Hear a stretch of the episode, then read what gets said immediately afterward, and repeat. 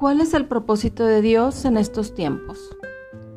Siempre cuestionamos a Dios por las cosas que suceden. Nos quejamos porque no siempre las cosas son como queremos que sean. Y es ahí donde llega el jalón de orejas, la prueba o la llamada de atención de parte del Padre Celestial. Considero que hemos llegado a un punto tan terrible de zona de confort que Dios decidió que ya era demasiado. Muchos dejamos las cosas del Señor a un lado porque estábamos bien y nuestro pequeño entendimiento dijo, vivo bien así. El mundo se ha llenado de tanta tristeza, tanta idolatría, tanto odio, tanto rencor, que la sana competitividad se ha vuelto algo enfermizo, al grado de hacer una guerra para que todos sepan quién es más poderoso pero llegaron al límite.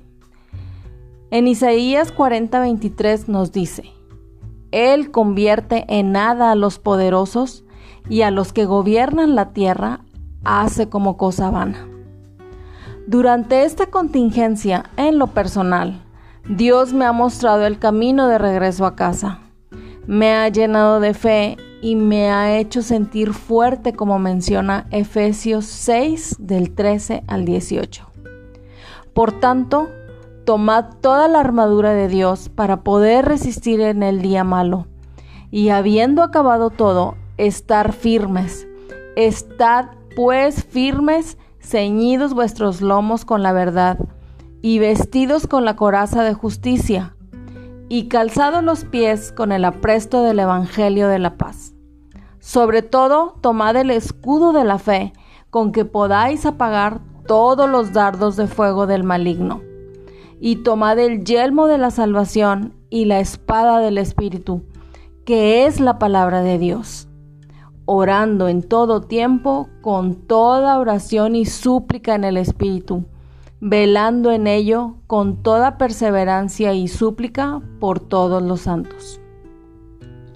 Estamos pasando días inciertos, llenos de miedo, angustia, desesperanza, sin embargo, siendo hijos de Dios, debemos quitar de nuestra mente esos sentimientos, porque sabemos que el Señor nos sostiene y nos lleva de gloria en gloria y victoria en victoria. Los cuestionamientos se desvanecen cuando tenemos la convicción de que Él es nuestro Salvador. Él nos libra de todo mal y nos cubre con sus alas de poder y amor. Te invito a poner tu confianza en Dios y tener esa fe que puede cambiar tu vida.